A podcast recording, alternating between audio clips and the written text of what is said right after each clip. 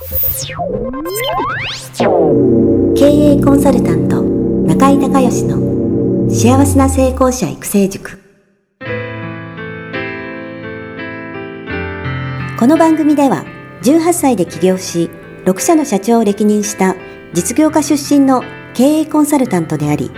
自ら経営塾を主催する中井孝義がこれまでに1200人以上の経営者の方々の経営相談人生相談に答えてきた。脳科学心理学とマーケティングを活用した独自のノウハウでビジネスと人生のバランスの取れた幸せな成功の実現をお手伝いします。リスナーの皆さんこんにちは。経営コンサルタントの中井隆義です。今日はですね私の京都の会社株式会社スペースサピエンスの社員研修ということで京都の方にね戻ってきているわけなんですけれども今日はその社員研修が終わって今終わったところなんですけども、えー、個別質問コーナーにですねこれから入りたいというところで、えー、今日は、えー、うちの会京都のね会社の方からポッドキャストをお届けしていきたいと思います。ではまず、えー、一つ目の質問はですねうちの営業マンさんの、えー、質問なんですけどはいどうぞ。脳科学的なモチベーションアップの方法を教えてください。はい。えー、モチベーションアップですよね。えー、っとね脳科学的なモチベーションアップの方法ということなんですけど基本的にはねモチベーションはね上げすぎるとダメなんですね。上げると必ずですね下がるという仕組みになってまして脳ってねえー、っと安定化思考と可塑性というねえー、ちょっと難しいことですかね。可塑性というこの間で常に振り子のようにね動いてるんですよね。で安定化思考というのはまあもう読んで字の通り安定したい。基本的に脳は変わりたくないですね。一度に大きな変化嫌うんです。今心理学で言うとコンフォートゾーンって言って自分がこの範囲だったら安心安全でってとか出たくないのね。なんかやりたいと思ったけどでもちょっと怖くてできないみたいな。よくありますよね。多分このリスナーの皆さんで例えば今会社員で独立したいんだけどと思ってるんだけどなかなか独立の一歩踏み出せないみたいな、えー、よくね質問とか相談受けますけど、えー、それはまあ安定化思考というのは基本的にはあって脳は大きな変化を嫌います。で可塑性っていうのは何かっていうとちょっと難しい言葉なんですが科学用語で、えー、っとんの少しだけ平たく言うとほんの少しだけ変わることができる性質。ほんの少しだけ変わることができる性質のことを科学用語で可塑性と言います。例えばこのねホワイトボードのえー、これ消すやつなんていうんですかねこれ。えー、っとこれプラスチックですよね。これプラスチックなんで僕は指で押さえても形変わらないですね。でもここに、えー、粘土の塊がねあったとした。ら粘土。粘土だったら僕が指でチュッと押したらちょっとだけへこみますよねこれ粘土だったら。でこういうほんの少しだけ変わることができる性質のことを可塑性っていうふうに、えー、言うんですね。だから脳は変われるんですか？変われないんですかって言われたら答えは変われるんですけどでも一度に少しずつしか無理なんですよ。でこれねえっとよくモチベーションアップのねえっとまあ、うちは、えー、うちの会社は、えー、モチベーション上げたら下がるっていうのは知ってるのでモチベーションアップ研修みたいなやつは皆さんあの行くことはないと思うんですけど一般的には結構あるね。セールスの人とか。でモチベーション一一気に上げてしまうと例えば合宿でね3泊4日ぐらいでね、えー、の合宿に行ってモチベーションマックスまで上げたと。そしたらえー、次の日ね会社帰ってきた時はモチベーション高いんですけど、えー、同じだけの力でね安定化思考での発動して、えー、4日間かけてここまで行ったら逆に4日間かけてここまで戻そうとする脳はねなので、えー、4+4 で、えー、8日目にはですね行く前と同じモチベーションに戻るということなんです。でこういう仕組みなんです。だからあのモチベーションは基本的にはあんまり上げない方がいいね。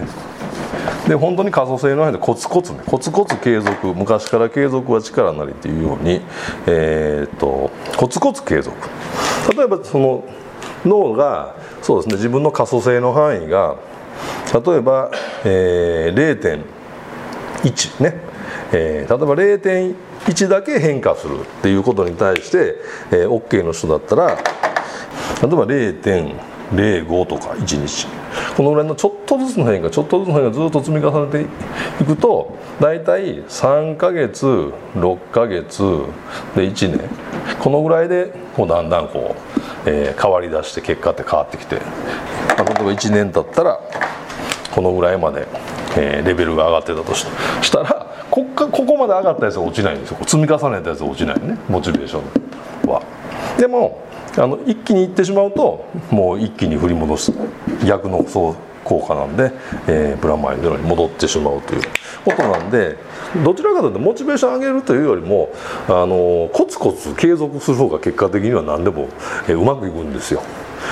まあ、それを覚えられといた方がいいです。ねだからあのなんかやるぞみたいなやつはダメなんですよ。やるぞってやつ続かないから。うん、そうじゃなくて、えー、今日もねミッションの話をしましたけどそのミッションであったりビジョンの話をしましたけどこのミッションとビジョンに基づいて自分が今ね何をやっていったらいいのかなっていうのを考えてコツコツやっていくのがっていうのが一番結果として長い目で見て一番大事なんですででこれが、えー、そういう考え方をしてもらえたらなというふうに思うのとあとはね日々のねあの仕事の中で、えー、そのモチベーション上げようと思ったらこれスタートがね仕事のスタートがすごい大事で一番初めどういうそのスタートの仕方をするかっていうのをね、えー、決めてね習慣化するのがね、えー、いいんですよ。であのー、やり方2つあってね一つはね作業興奮って言ってあの人間の脳はですね単純作業を5分から10分ぐらいやるとすごい活性化するん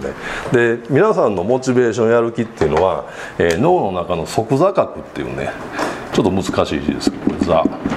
即座角っていう部位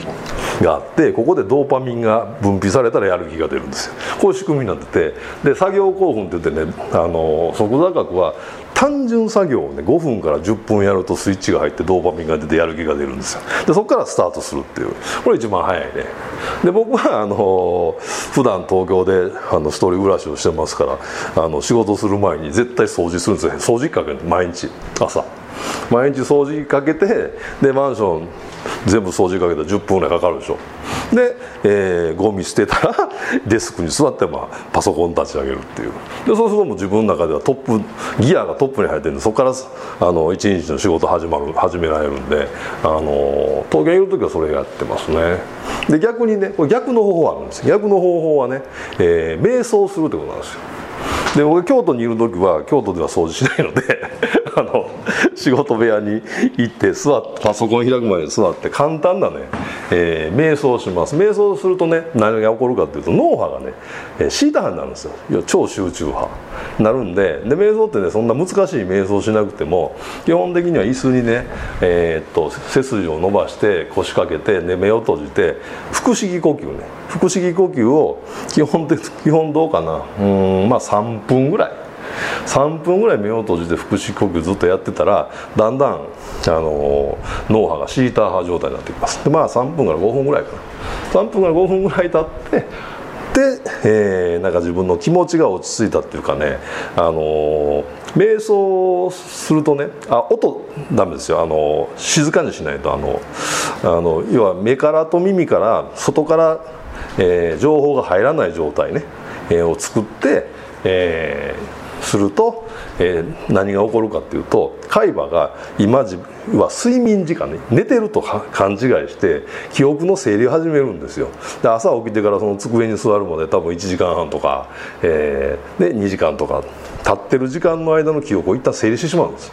でそこから記憶海馬の中の記憶ゼロの状態から、えー、シーター波という超集中脳波状態で仕事ができるんでそこから早くいけるんですよね。だからどっちか。瞑想する仕事始める前に瞑想するか掃除するか。まあそうじゃなくても単純作業だったらいいんで。あの単純作業をするかこれどっちかでやるとそのあの集中力になるんでモチベーション上がるというよりもあの集中してるんで生産性が上がるって感じ生産性が上がるしあのもうスイッチ入ってしまってるんでそのどっちも。あのさあ今からさあやるかみたいな感じじゃなくて自然にこう、えー、トップギアででこう仕事がができるみたいなそんなイメージですかね。まあどちらかおすすめ状況によって、え、おすすめしたいと思います。はいということでね、えー、今日は、えー、京都でね、えー、の、え、管理会社、え、スペースサピエンスの方で、え、社員研修のこれ第1部ですね、え、が終わりましたところで、え、質問にね社員の皆さんの質問にいくつか答えさせていただきました。ということで、え、今日も最後まで聞いていただいてありがとうございました。